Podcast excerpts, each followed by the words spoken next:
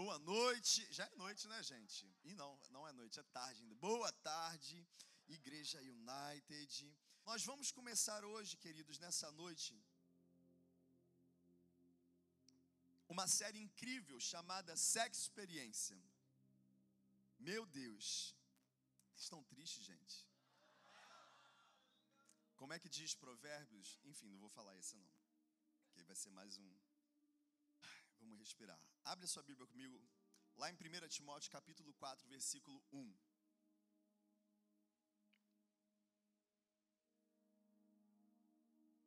Como eu falei, nós vamos começar essa série hoje. Vamos, ao longo do mês inteiro, mergulhar profundamente nessa série. Semana que vem, a pastora Karina estará pregando também. E o tema dessa noite é Tempos Imorais. Pega o seu caderno, pega a sua caneta, pega o bloco de notas aí do seu celular. Oi? Assim, gente, semana que vem, por ser Dia das Mães, nós vamos fazer um culto só. Tem muita gente que viaja, vai visitar a mãe em outra cidade, em outro estado. Então, semana que vem tem um culto só às sete horas. Amém? Tempos imorais a palavra do Senhor diz o seguinte: o Espírito diz claramente que nos últimos tempos alguns abandonarão a fé e seguirão espíritos enganadores e doutrinas de demônios. O Espírito diz claramente, deixa eu ler com vocês, fica no versículo 1, eu vou ficar no versículo 1.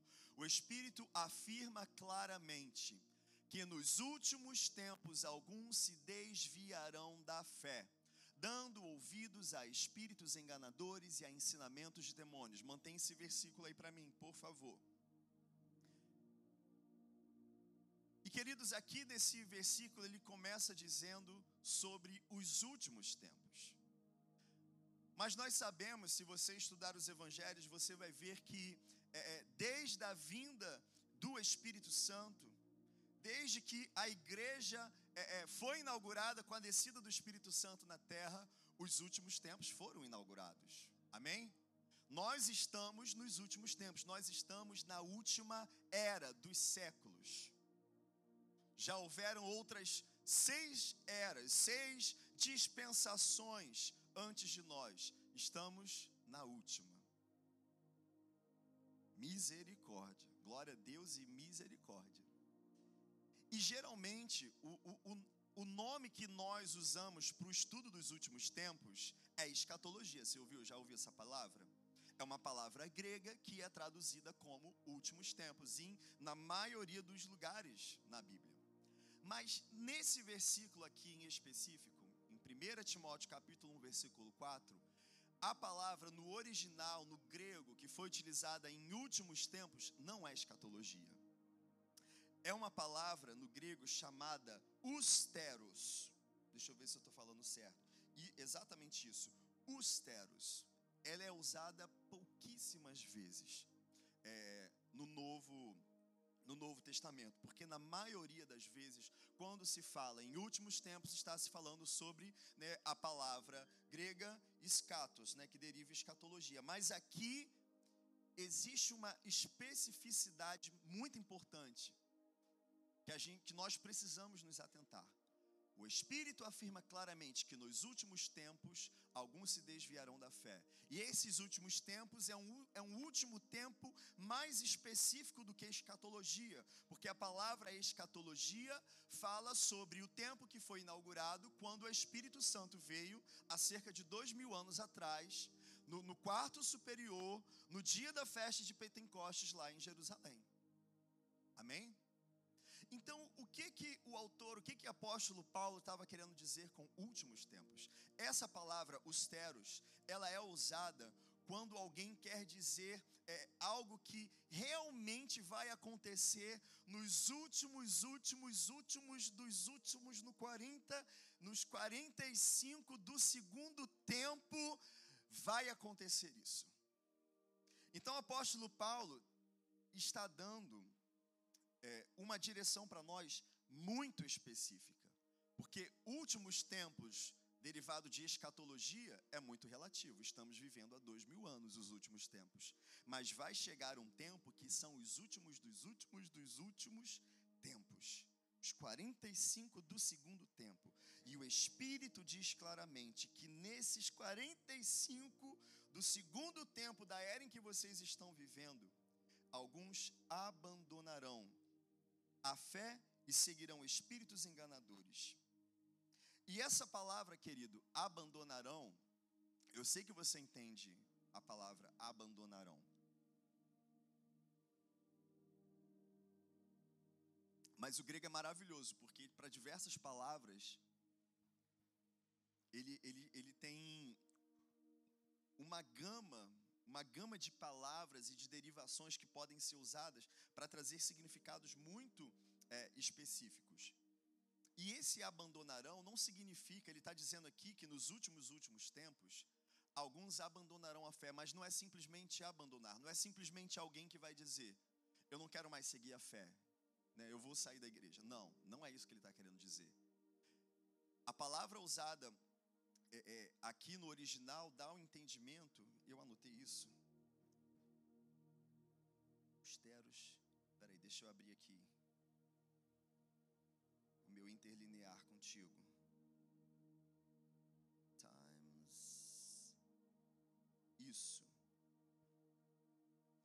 Afistemi. Enfim, afistemi. Que significa que você não simplesmente vai abandonar de uma vez. Mas nesse tempo que nós estamos vivendo, nos últimos, últimos, últimos tempos, as pessoas de forma não imediata, não abrupta, mas paulatinamente, de forma gradual, de forma sem sentir que está passando muito, passo a passo, step by step, ele vai simplesmente se afastando, se afastando, se afastando, não, não negando tudo de uma vez. Não simplesmente negando a Cristo, negando a existência de Deus, ou, ou, negando todos os princípios elementares, ele até concorda com algumas coisas, mas à medida que ele vai dando ouvido a espíritos enganadores e a ensinamentos de demônios, a sua compreensão da fé, a sua compreensão do Evangelho vai sendo diluída, vai sendo diluída, ele vai abrindo mão, ele vai cedendo, concedendo, até que finalmente ele não faça mais parte da fé. Entenderam? Amém? Estão anotando? Estão prestando atenção? Isso é muito importante. E o nosso primeiro ponto da palavra dessa noite, tempos imorais, é: não abandone a fé. Não seja essa pessoa. Se isso está escrito na palavra, é porque era, era urgente para o Senhor, era importante para o Senhor que nós hoje, igreja do século 21, tivéssemos a consciência de que chegaria um tempo como o nosso, aonde abandonar a fé não seria algo tão radical, tão evidente, tão abrupto assim. Mas que seria possível abandonar a fé sem nem mesmo perceber que está abandonando. Se afastar de Deus achando que está próximo de Deus, até mesmo se afastar dele achando que está se aproximando dele. Por quê? Porque viriam espíritos enganadores e ensinamentos de demônios, mas como diz em outra passagem, né, do, em uma das cartas de Timóteo, se eu não me engano, acho que é em 2 Timóteo também, no capítulo 4, vai dizer que nos últimos tempos também haverão homens que tendo, eles terão aparência de piedade, aparência de santidade, aparência de pessoas, não, elas são pessoas boas, elas acreditam em Deus, elas fazem coisas boas, elas amam o próximo, o importante é o amor, porque Jesus amou, então é só isso, o Evangelho é só isso.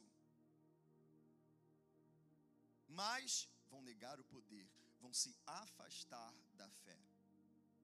Não abandone a fé.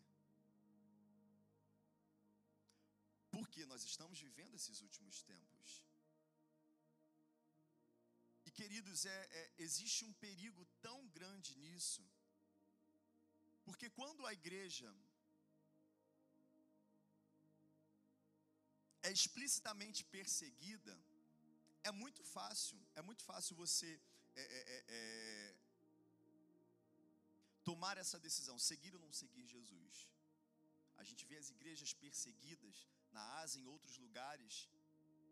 A decisão ela é muito evidente do que você precisa fazer.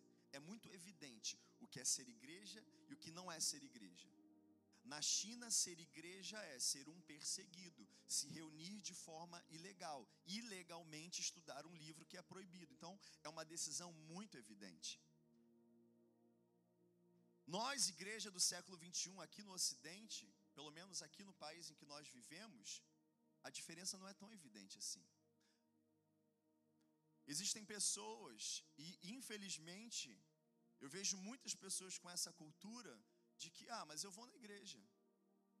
Ele vai na igreja, de vez em quando, duas vezes por semana, quem sabe três, se minha agenda permitir, mas não tem compromisso de verdade com a igreja, não tem compromisso com o evangelho, não abandona pecados, não se arrepende de atos que levam à condenação. Amém?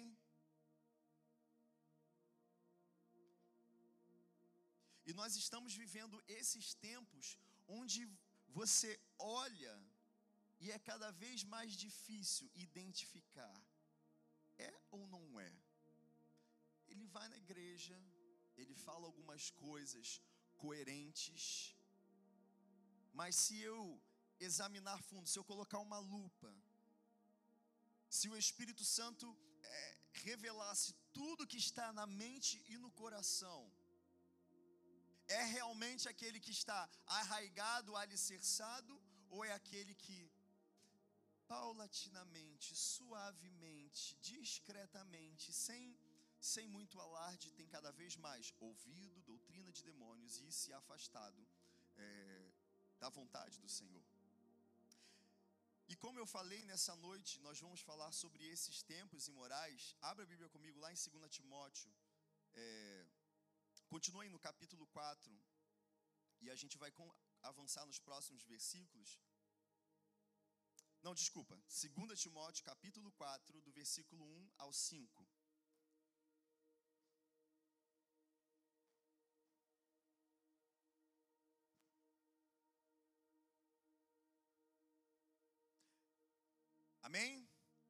Achou aí na sua Bíblia? na presença de Deus e de Cristo Jesus, que há de julgar os vivos e os mortos por sua manifestação e por seu reino, eu o exorto solenemente. Pregue a palavra, esteja preparado a tempo e fora de tempo, repreenda, corrija, exorte com toda paciência e doutrina, pois virá o tempo em que não suportarão a sã doutrina ao contrário, sentindo coceira nos ouvidos, juntarão mestres para si mesmos, segundo seus próprios desejos. Eles se recusarão a dar ouvidos à verdade, voltando-se para os mitos. Você, porém, seja moderado em tudo, suporte os sofrimentos, faça a obra de evangelista, cumpra plenamente o seu ministério. E olha que interessante, ele vai dizer que a característica desses tempos é que as pessoas vão começar a voltar a mitos, a mitologias, a práticas antigas, a pensamentos, a filosofias antigas, até mesmo a religiões pagãs antigas. E eu não sei se você já abriu os seus olhos, e, e, e esse é um, um outro grande perigo do tempo que nós estamos vivendo, com a grande exposição das redes sociais, tudo que é extremamente exposto, seja bom ou seja ruim, seja bom ou seja ruim, passa a parecer que é normal. Você vê muito conteúdo falando sobre é, pornografia na internet, falando bem ou falando mal. No fim das contas, o resultado é: parece que é normal, porque é muito falado. E por isso existe uma linha muito fina e tênue sobre essa questão de dessa superexposição, não só pessoal, não só você se super expondo nas redes sociais, mas também a super exposição que você é, é, é, que você simplesmente se submete a receber na sua vida, horas e horas e horas e horas e horas incontáveis, sendo exposto a todo e qualquer tipo de informação. Seja, querido, preste atenção, sejam conteúdos falando bem ou falando mal, no fim das contas, tudo que você está vendo em superexposição está formando na sua mente, na sua mentalidade, que aquilo ali é normal. Assistir pornografia é normal. Mesmo que você tenha essa consciência na cabeça que é errado, é tão falado, é tão exposto, é tão divulgado, é normal, acontece muito. Estupro é normal no nosso país, acontece muito. Violência é normal, acontece muito. Traição, nossa, essa daí é, é, é normal há três gerações atrás. Todo mundo trai, todo mundo adultera, todo mundo assiste pornografia, todo mundo é, é, é, influenciado por ideologias mundanas. Não, mas isso é muito normal, isso é até algo intelectual. Superexposição a todo tipo de informação, a todo tipo de lixo, a todo tipo de porcaria, e um monte de coisa parecendo que é normal. E uma das coisas que eu vejo cada vez mais parecer normal, por exemplo, e eu sei que você vai achar, não, não tem como as pessoas acharem que é normal, mas tem se normalizado é o satanismo. Não sei se você já percebeu isso. Já existem diversos influencers nas redes sociais que são satanistas. Já é normal ver notícias nos jornais falando sobre a, sobre a igreja, é, é, sobre a igreja satânica, sobre a pauta que eles defendem. Eu já vi satanista dizendo para a igreja evangélica o que eles deveriam fazer. Eu sei que, tipo, é, é, é algo às vezes que parece que sou até cômico. Mas esse é, grande, é o grande perigo em que nós estamos vivendo.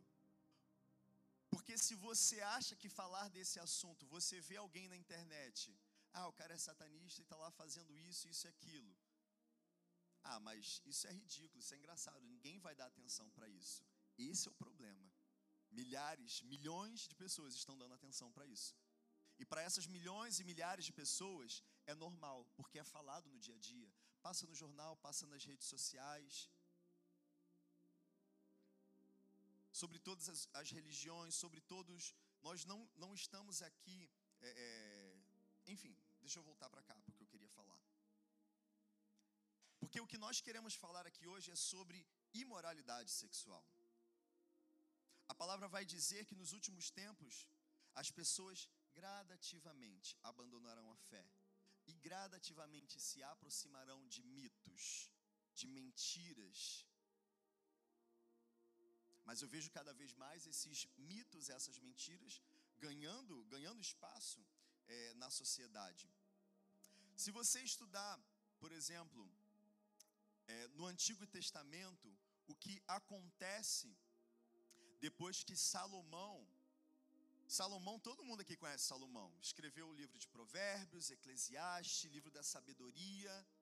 Mas você sabe o que aconteceu no final da vida de Salomão? Ele fez exatamente. O pai dele tinha dado direções assim, muito específicas. E teve uma coisa específica que o pai dele tinha pedido para ele não fazer, e ele fez exatamente o que o pai pediu para ele não fazer: não se case com mulheres de outras nacionalidades. E Davi disse para ele o que iria acontecer. Porque se ele se casasse com essas mulheres, ele seria influenciado. E exatamente o que ele fazia. Ele não deixou do dia para a noite de ser o homem mais sábio do mundo. Ele não deixou do dia para a noite simplesmente como rei de Israel. Não, destrua o templo e agora a gente não mais segue o Senhor. Não, ele era um homem sábio que servia ao Senhor, mas gradativamente, sutilmente, ele foi desobedecendo e abandonando, se casando com uma mulher, segunda mulher, terceira mulher, quarta mulher, quinta mulher. Quantas mulheres eram? Não lembro. centenas. Eu acho que eram mais de 700 mulheres. 600 esposas e 700 e mais não sei quantas outras concubinas. E ele permaneceu frequentando o templo, sacrificando ao Senhor, servindo ao Senhor, reinando sobre a nação de Israel. Mas o que acontece após a sua morte é a ruína completa da nação. Cada uma dessas mulheres vindas de outras nações, cada uma levantou um templo em Jerusalém para cada um dos deuses que cada uma das nações serviam e idolatravam. E não só e a palavra vai dizer que em todos os montes de Jerusalém, em cada um dos montes de Jerusalém, havia um altar levantado a outro Deus. E os principais eram Moloque, Dagon e Istar. Istar também, ela tinha vários nomes. Qual era o outro nome de Istar? Enfim, Istar, que os babilônios adoravam. Que em Éfeso era chamada de Diana, em que recebe diversos nomes. A deusa mãe, não sei se isso se você já ouviu falar algo a respeito disso. Eram os três principais, mas milhares de outros deuses. E inclusive dentro do próprio templo, dentro do próprio templo onde se ministrava e adorava ao Senhor, foi construído um prostíbulo cultual. E o que, que era um prostíbulo cultual? Era algo que era encontrado, por exemplo, na cidade de Éfeso, quando Paulo chega lá. Né? Quando os Éfesos, quando os Efésios, eles é, é, pregação de Paulo, eles começaram a gritar, né? É, é, Diana, grande deusa dos Efésios. Era uma derivação dessa deusa né, que foi instituída em Jerusalém e que para ela, dentro do próprio templo, foi construído um prostíbulo cultual, onde a forma de idolatria, de adoração a essa deusa era se deitar com prostitutas. Na antiguidade, a prostituição acontecia nos templos pagãos. As prostitutas, elas eram consideradas sacerdotisas. Elas eram consideradas é, aquelas que ministravam os mistérios ocultos, a grande sabedoria, o grande mistério. Não foi do dia para a noite, foi gradualmente a nação se corrompendo e sendo é, é, é, completamente desmoralizada na sua pureza, na sua santidade. E é exatamente o que a gente vê acontecer nos dias de hoje, querido. Hoje já é normal. Normal até mesmo púlpitos, púlpitos de igreja.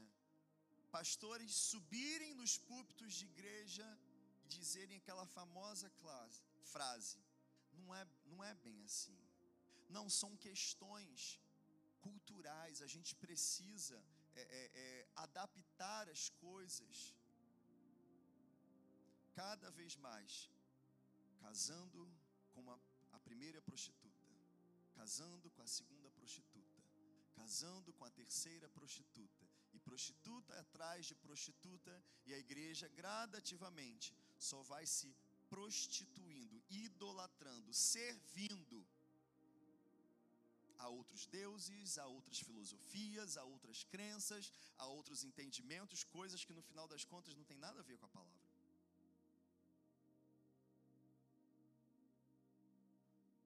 Abra sua Bíblia em 1 Tessalonicenses, capítulo 4, do 1 ao 8.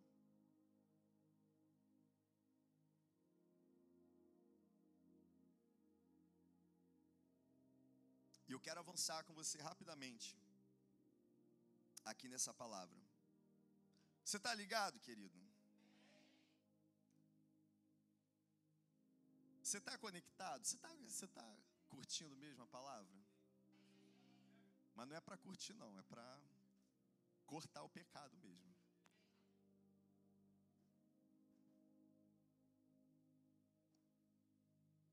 Quanto ao mais, 1 Tessalonicenses 4, do 1 ao 8.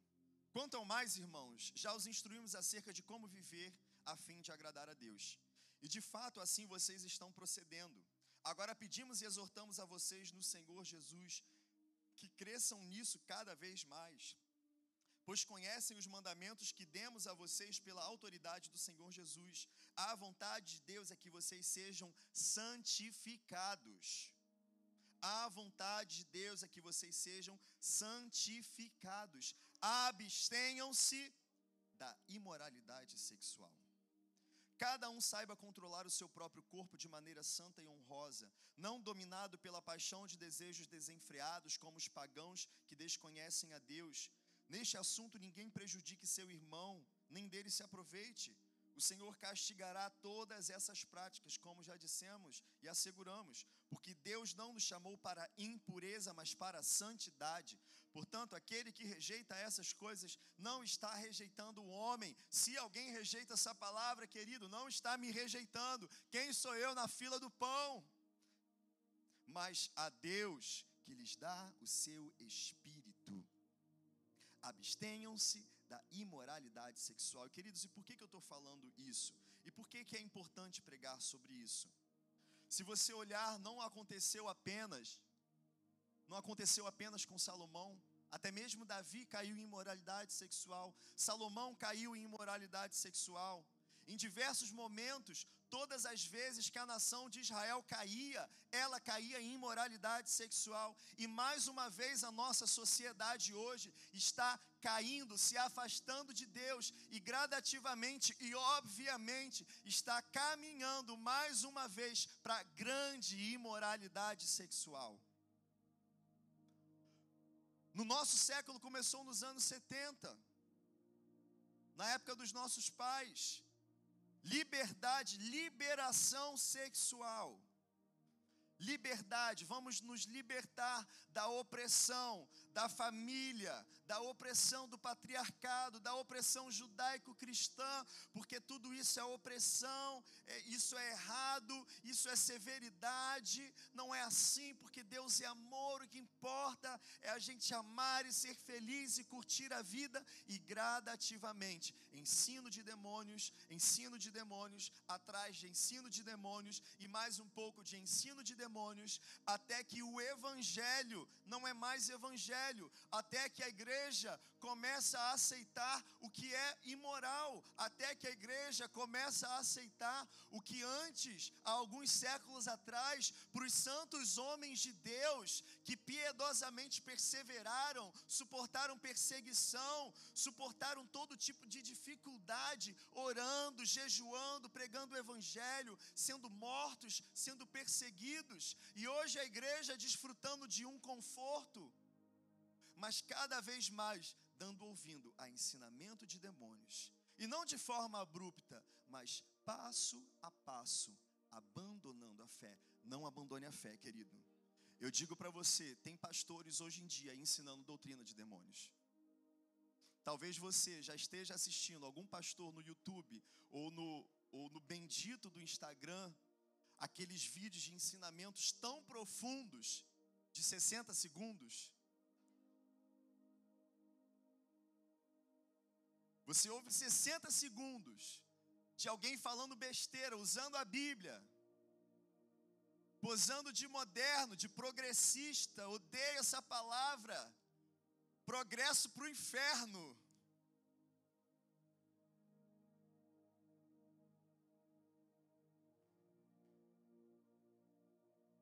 Queridos, entenda uma coisa: todas as agendas mundanas, todas, todas, todas. Não tem um político que você gosta? É ele mesmo. Não tem aquela ideia filosófica que você acha legal? Não tem aquele pensador, aquele sociólogo?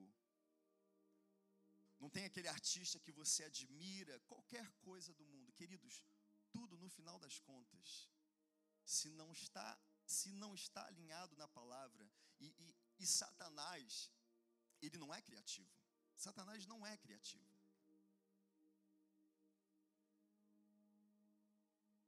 Ele é persistente. Eu já expliquei para vocês semana passada o que diabo significa.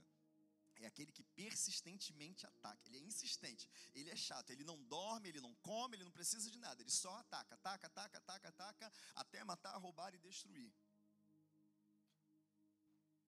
Mas ele não é criativo. Ele sempre, o, o trabalho dele sempre termina em mesma coisa. O ataque que ele fez em Davi terminou em imoralidade. O ataque que ele fez em Salomão terminou em imoralidade. Recentemente eu estava. Eu comecei a perceber que, que no Netflix eles começaram a colocar diversos, tem muitos agora, muitos documentários falando sobre seitas e religiões. E muitos sobre seitas americanas, né? Nos Estados Unidos houve uma época que havia muito isso, né? Aquele cara, aquele às vezes se chamava de pastor, de profeta, e não porque eu sou o novo Messias ou porque Jesus vai voltar naquele monte na data tal, sempre com uma falsa doutrina, sempre com algo com aparência de santidade, mas trazendo um monte de ensinamentos errados. E praticamente todos esses documentários, as histórias que eu vi, todos eles no final terminavam com imoralidade sexual. Sempre terminava com abuso de crianças, abuso de mulheres, né? É, é, coisas assim bizarras. Não, não assistam. Não assistam. O último que eu assisti, eu fiquei muito incomodado e falei, tipo, eu não tenho que assistir isso. Porque eu percebi que estava, tipo, estava me afetando aquilo. Conteúdo péssimo, conteúdo pesado, conteúdo desnecessário. Cada vez mais os conteúdos se tornam cada vez mais desnecessários. E todos terminavam em estupros, em abusos, em crianças sendo abusadas, em mulheres sendo abusadas, em homens sendo abusados sexualmente, mas financeiramente, mentalmente, psicologicamente, de todas as formas possíveis.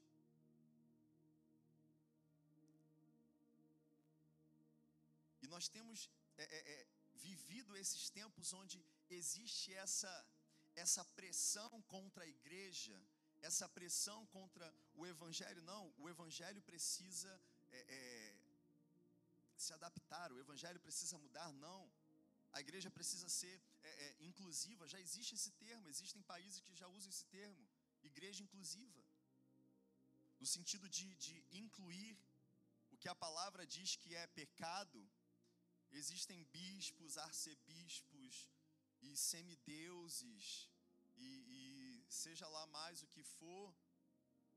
Não, vamos, vamos abrir as portas. Não, vamos. É, o que importa é o amor, o que importa é receber. No final das contas, vai terminar numa grande depravação, numa grande imoralidade, numa grande sujeira. E queridos, no meio de nós, Existem pessoas sendo aliciadas pelo diabo em práticas imorais.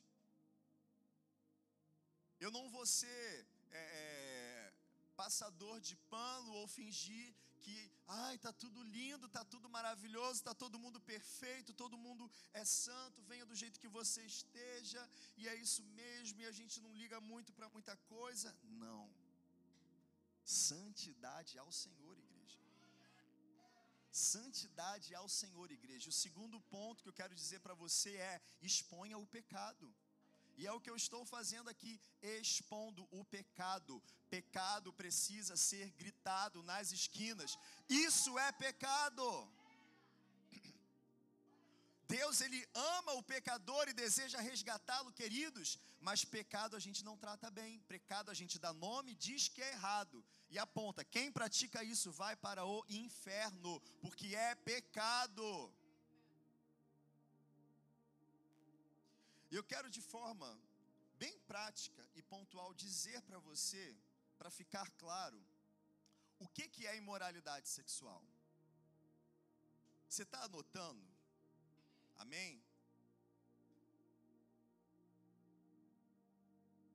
E a primeira coisa para a gente entender é o seguinte, querido: imoralidade sexual é toda prática sexual fora do padrão estabelecido por. Toda prática sexual fora do padrão estabelecido por Deus é pecado. E o que que Deus estabeleceu como forma santa, pura e correta para a prática sexual? Sexo entre homem e mulher casados apenas sexo entre homem e mulher que se casaram debaixo da bênção do matrimônio. Essa é a única forma de uma prática sexual estabelecida por Deus. Amém? Ninguém está com dúvida nisso, né? Querido, sexo não é ruim. Eu sou casado, eu posso dizer, sexo é bom. A palavra, inclusive, vai dizer que marido e mulher que não estão fazendo sexo, a oração não é respondida. Você sabia disso? É tão abençoado que se se não estiverem ok nessa área, Deus fala para você, ó, não vou ouvir sua oração. Vai lá cuidar da sua mulher. Mulher, vai lá dar atenção para o seu marido. Vocês, estão tão muito frios aí. Gente, podia trocar esse esse pad aí, né? Tá muito o pessoal tá olhando com a cara de paisagem para minha cara. Eu tô falando de sexo e ninguém, tipo, meu Deus. Deixa sem, deixa sem. Deixa sem nada. Isso, no seco. Vamos lá. Vamos aprender. Formas de moralidade sexual. Legal, vai ficar até mais leve, né? Sem se pede de falar isso. Primeiro ponto, primeira coisa que faz parte de imoralidade sexual é adultério. Amém? Misericórdia. Espero que ninguém aqui esteja adulterando, porque é pecado. Levítico, é, produção, me ajuda aí com, com as referências. Eu tenho várias referências aqui, mas eu quero ler pelo menos uma. Abre aí em Provérbios 6,32. E o que é adultério? Relação sexual fora do casamento com alguém casado. Enfim, todo mundo aqui sabe o que é adultério. Provérbios 6,32. Mas o homem que comete adultério não tem juízo, pois destrói a si mesmo. O homem que comete adultério não tem juízo, ele está se destruindo. Você pode anotar aí também para você, Levítico 18, 20, Romanos 2, 22, eu não vou ler que não vai dar tempo, mas também são palavras, são versículos falando sobre adultério. Levítico 18, 20, Romanos 2, 22. Segundo é fornicação, relação sexual antes do casamento. Êxodo 22, 16. Abre aí para mim. Êxodo 22, 16.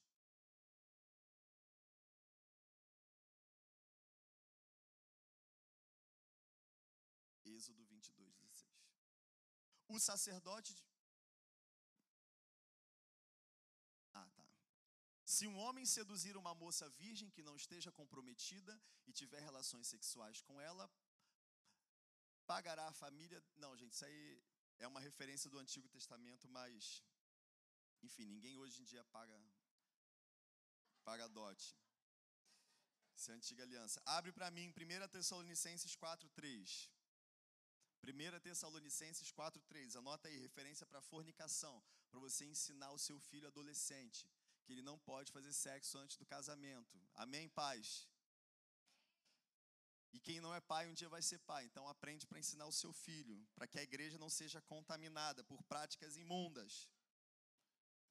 Nesse assunto, não prejudiquem nem enganem o irmão, pois o Senhor punirá todas essas práticas, como já os advertimos solenemente não pratique fornicação. Amém? Gente, tem umas pessoas que estão com uma cara. Criação, filma, filma as reações da cara das pessoas para mim, por favor. Que tem gente que está pensando assim: meu Deus, eu estou na igreja, o pastor está. Estou falando disso, querido. Se você está praticando alguma dessas coisas, eu não vou dizer amém, eu vou dizer misericórdia mas daqui a pouco a gente conversa. Terceiro, prostituição, relação sexual em troca de benefício pessoal ou valor financeiro. 1 Coríntios 6,15. Vamos ver o que, que diz 1 Coríntios 6,15. Vocês não sabem que o seu corpo é, na realidade, membro de Cristo? Isso se você já entregou sua vida para Jesus. Acaso um homem deve tomar seu corpo, que faz parte de Cristo, e uni-lo a uma prostituta? De maneira nenhuma. Prostituição é pecado. Amém? Estupro também é pecado. Precisamos falar disso também. Relação sexual sem o consentimento de outra pessoa. Deuteronômio 22, 25 a 29. Anota essa, a gente não vai ler agora, mas você pode anotar para ler em casa depois. Homossexualidade, relação sexual com uma pessoa do mesmo sexo. Abra comigo aí em 1 Coríntios 6, 9. Mas você também pode anotar Romanos 1, 27, Levítico 18, 22. Vocês não sabem que os injustos não herdarão o reino de Deus? Não se enganem, aqueles que se envolvem em imoralidade sexual adoram ídolos, cometem adultério e se entregam a práticas, é, se entregam a práticas homossexuais. Então, o Senhor, queridos, ele não mudou de ideia em relação à prática homossexual. E eu sei que o mundo tem inventado diversos nomes e teorias e desenvolvendo diversos pensamentos a respeito dessas coisas. Mas desculpa, Deus não vai mudar a palavra não vai mudar. O mundo pode mudar o que quiser. Que depois todo mundo vai para o inferno mesmo. Amém. Não vai com Deus, vai com o diabo. Eu vou com Deus para o céu. Nunca vai haver é, é, uma mínima, como eu posso dizer, é, alteração desse aspecto é pecado. Deus ama o pecador, venha como está, mas não vai não pode permanecer como veio. Amém? Outro ponto, incesto, relação sexual com familiares próximos. Levítico 18, 6 a 17, Levítico 20, 19. Anota aí, a gente não vai ler, vai ler essa, vai pular para a próxima. Levítico 18, 6 a 17, Levítico 20, 19. O próximo é bestialidade, relação sexual com animais. Isso também é pecado. Êxodo 22, 19, Levítico 18, 23, Levítico 20, 16, Deuteronômio 27, 21. E tem gente pensando, nossa, nada a ver falar sobre essas coisas. Queridos, já existem projetos de lei para todas essas coisas que eu estou lendo aqui, inclusive para a relação com animais. Já existe bandeira para isso. Você está dormindo, o diabo está trabalhando. Já existe bandeira pronta, já existe projeto de lei pronto para que não tenha problema que um homem de 40 anos se relacione com o seu filho de 5 anos. Já tem. Não é tipo assim, é, é, ah, é uma coisa que a gente está ouvindo falar. Já existem projetos de lei. Já existem é, é psicólogos que defendem isso. Já existem políticos no nosso Congresso que dizem: o pedófilo ajuda a criança a descobrir a sua sexualidade. O meu filho, os meus filhos, que eu quero ter vários filhos, os meus filhos serão ensinados, em primeiro lugar, por mim, que ensinarei a palavra. Eu vou educar os meus filhos. Eu sei que tem, gente, eu sei que tem professores aqui, professores são uma bênção, mas infelizmente na sociedade em que a gente está vivendo, eu não posso, tipo, fechar os meus olhos e dizer: os professores desse século vão educar os meus filhos. Eles não vão educar meus filhos. Ninguém além de mim, da minha esposa, vai educar os meus filhos. Ninguém além de mim e da minha esposa terá autoridade sobre a vida deles a não ser eu a minha esposa. Homem de Deus, cheio do Espírito Santo, alinhado com a palavra, que ensinarei a palavra. Na mente dele, adultério, fornicação, prostituição, estupro, homossexualidade, incesto, bestialidade, pornografia, nada disso vai ser normal para eles. E eu digo aos pais: verifica, conversa com seus filhos, se alguma dessas coisas aqui já é normal na cabeça deles. Não, pai, é normal, porque lá na escola falaram isso, não, porque eu vi na televisão, porque eu vi no desenho, porque isso aquilo aconteceu. Você já dormiu no ponto se isso já aconteceu. Queridos, pornografia. E eu vou tocar num, num ponto aqui muito interessante. A gente sempre fala de pornografia com homens, sobre os homens. Mas mulheres hoje em dia também têm problema com isso. Eu sei que tem. Às vezes começa em pornografia soft, aquela série que você gosta de assistir. Não é explícito, é soft, mas começa ali. E como diz a palavra, um abismo puxa o outro. Uma sociedade erotizada, uma sociedade hiperestimulada sexualmente, libertina, influenciada por demônios, influenciada por uma, é, é, é, por uma cultura completamente é, é, demoníaca.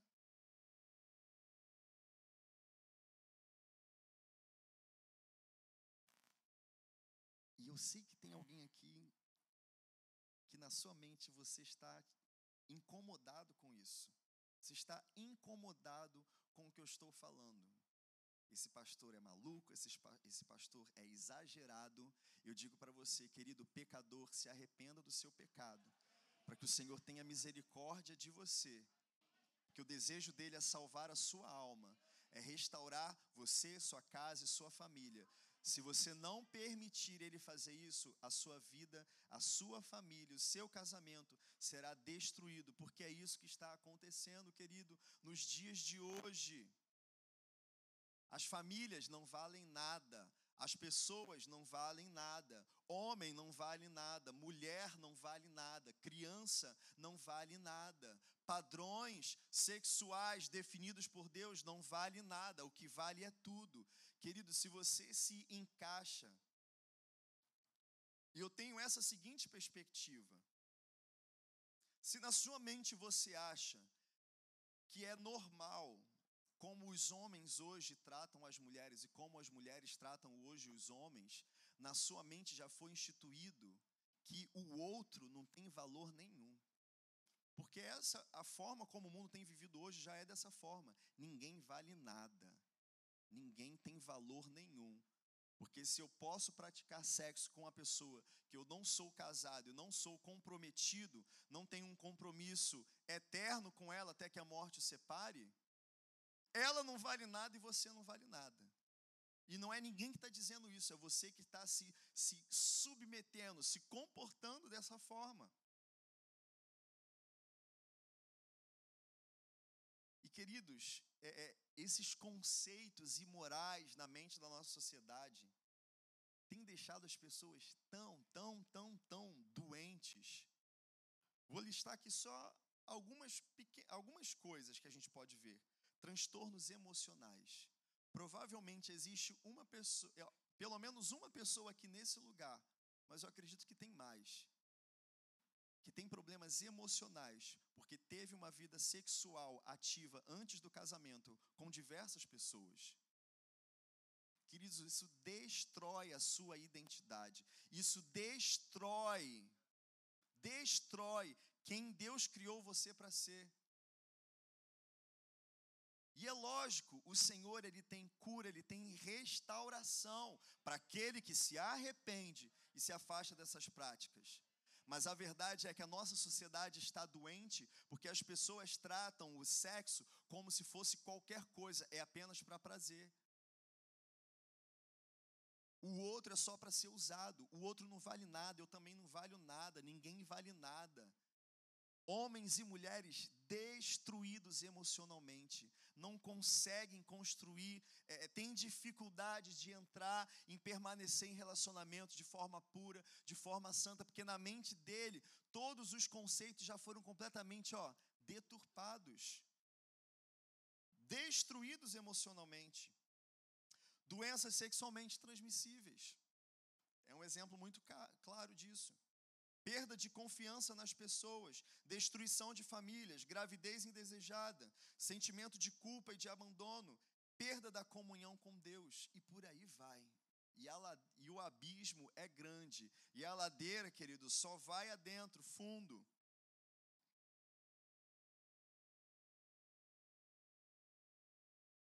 E talvez você esteja, é, é, é, enfim, pensando: ah, pastor, mas eu não não faço nenhuma dessas dessas coisas graves. Mas queridos, eu creio que a vontade do Senhor é que sequer, sequer, no fundo da nossa mente, minimamente qualquer uma dessas coisas pareça normal. Como igreja, definitivamente, nós temos que nos posicionar e não admitir que essas coisas são normais. Essas coisas não são normais. A sociedade não está normal. Nada está bom, não é normal. O que o seu vizinho pratica não é normal, não é bom, não é agradável. O que você vê na televisão não é normal, não é bom. O que você vê nas redes sociais não é normal. Não normaliza e nem se exponha muito a esse tipo de ideia de conteúdo.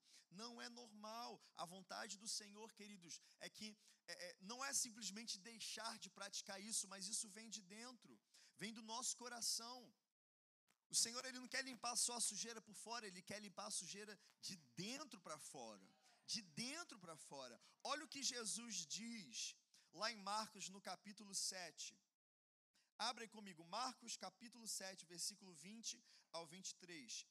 E continuou: O que sai do homem é o que o torna impuro, pois do interior do coração dos homens vêm os maus pensamentos, as imoralidades sexuais, os roubos, os homicídios, os adultérios, as cobiças, as maldades, o engano, a devassidão, a inveja, a calúnia, a arrogância e a insensatez. Todos esses males vêm de dentro e tornam o homem impuro. É isso que Jesus está revelando para nós hoje aqui, queridos. O Senhor ele não quer saber apenas de uma aparência de santidade, mas realmente do nosso do nosso interior. E eu creio que o primeiro passo e eu digo para se você que está aqui nessa noite, se talvez tenha caído em alguma dessas coisas, ou a sua vida hoje tenha, tenha sido afetada por alguma dessas práticas, porque muitas delas trazem consequências.